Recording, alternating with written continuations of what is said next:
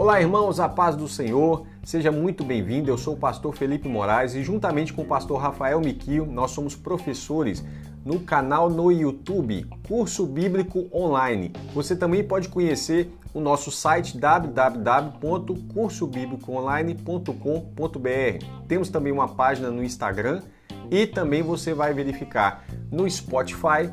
A gente tem é, um canal no Spotify para podcast além de um canal no Telegram. Seja muito bem-vindo e sempre leia as, a descrição. Debaixo de todo o nosso conteúdo, a gente deixa uma descrição com informações preciosas, ok?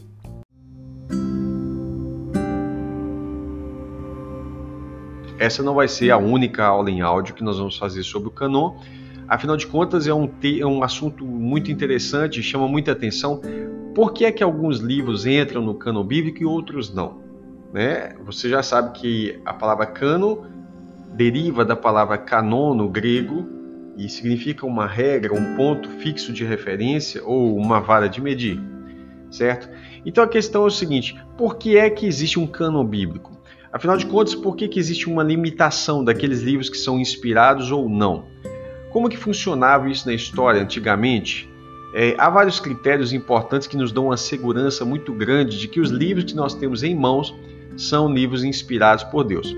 Bem, uma das coisas que nós precisamos ter em mente é quais são os livros utilizados amplamente pela igreja primitiva e reconhecido por eles como livros inspirados por Deus, certo?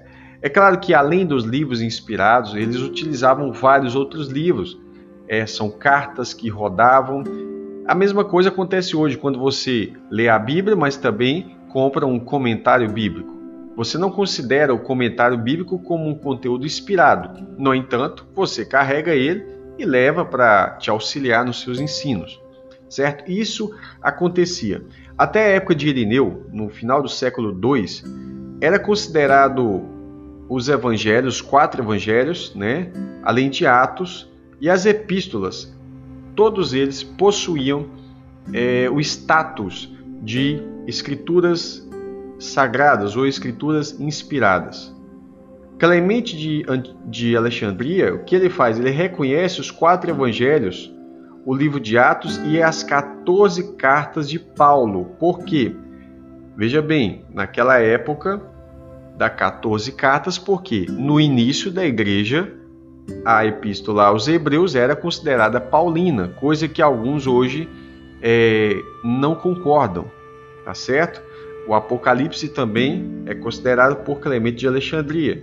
Tertuliano coloca ao lado da lei dos profetas os escritos evangélicos e apostólicos.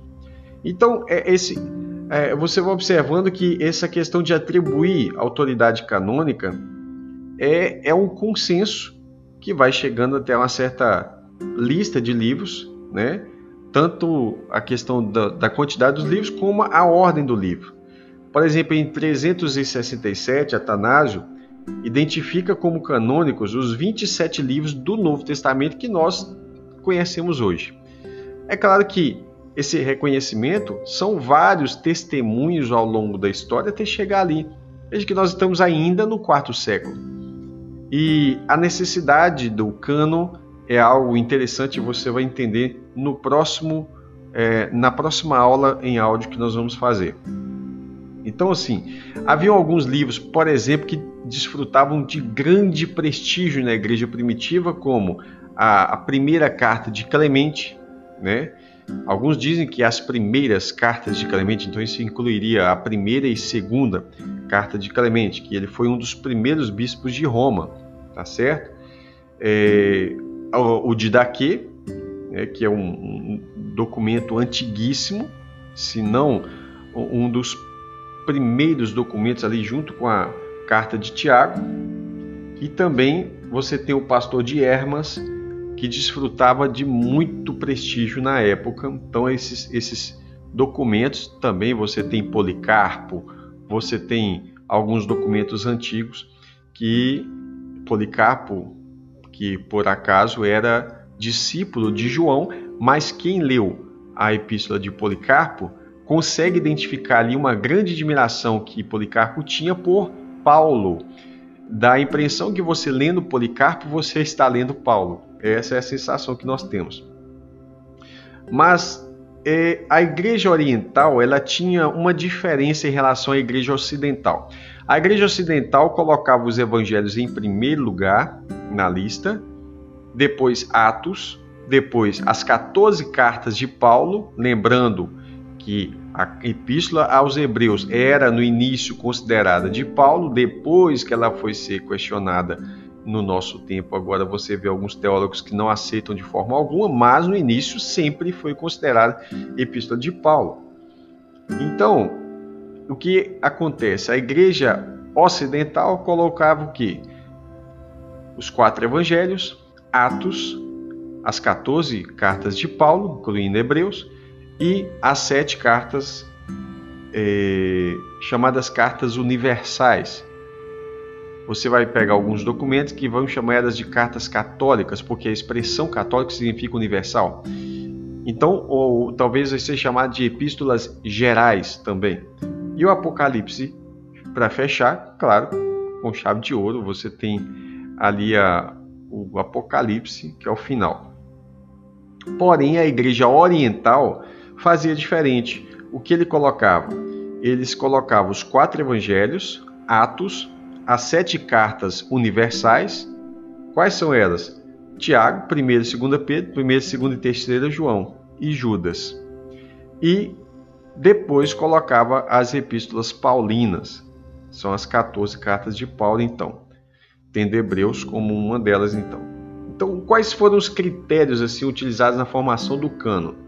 É, uma coisa que a gente precisa entender, que eu vou tratar isso no próximo, na próxima aula em áudio, é que não houve uma imposição de autoridade.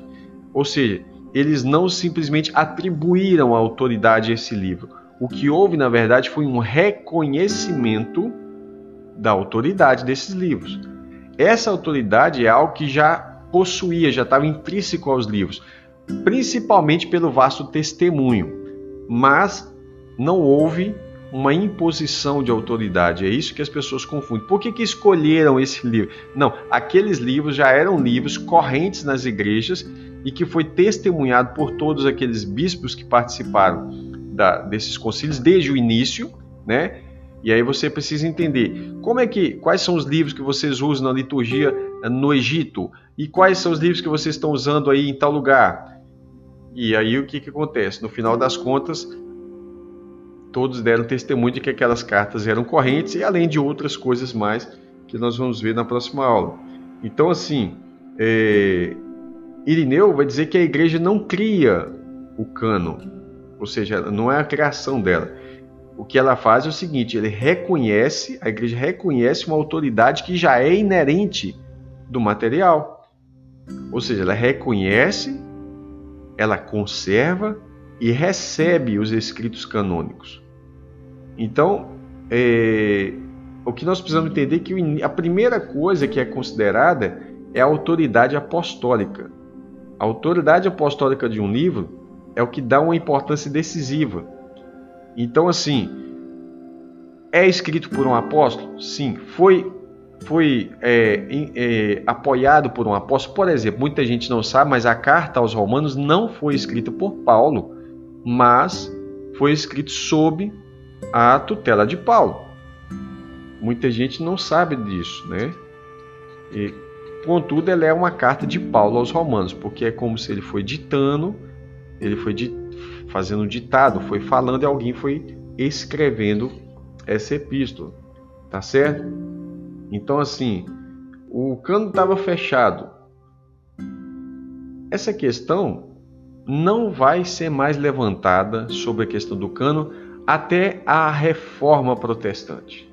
Quando chega na reforma, você vai ver que alguns livros começam a ser questionados pela dificuldade, pela dificuldade principalmente de se é, como se diz, de se abraçar o livro a partir de uma leitura dos reformadores. Por exemplo, eles alegam que havia uma incompatibilidade de doutrina na epístola aos Hebreus. Por quê?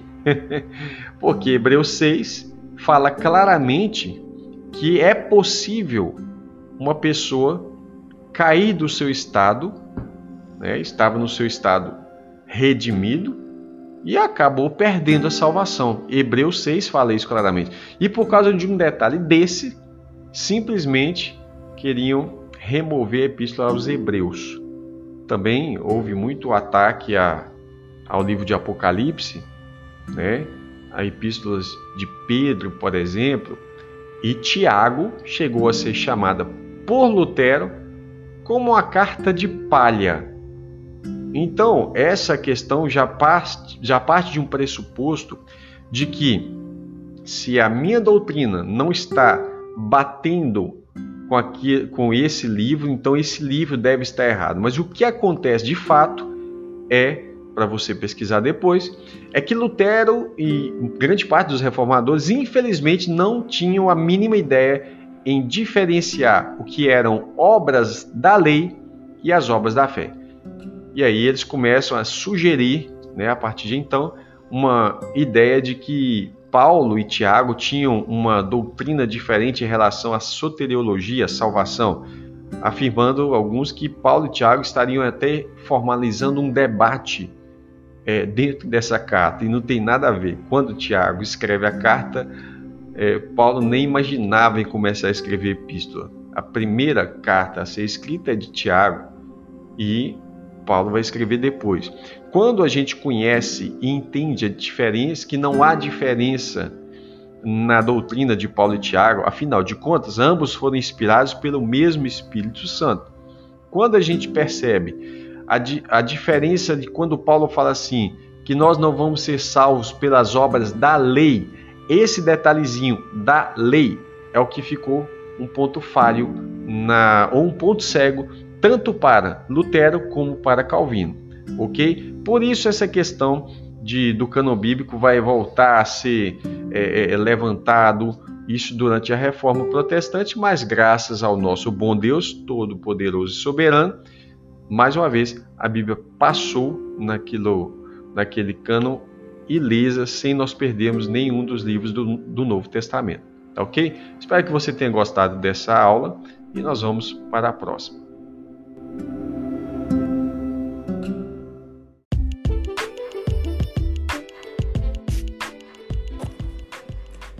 Muito obrigado por você nos acompanhar até aqui. Lembrando para você nos seguir lá no YouTube, canal Curso Bíblico Online. É só digitar lá Curso Bíblico Online. No Instagram também você vai encontrar nossa página.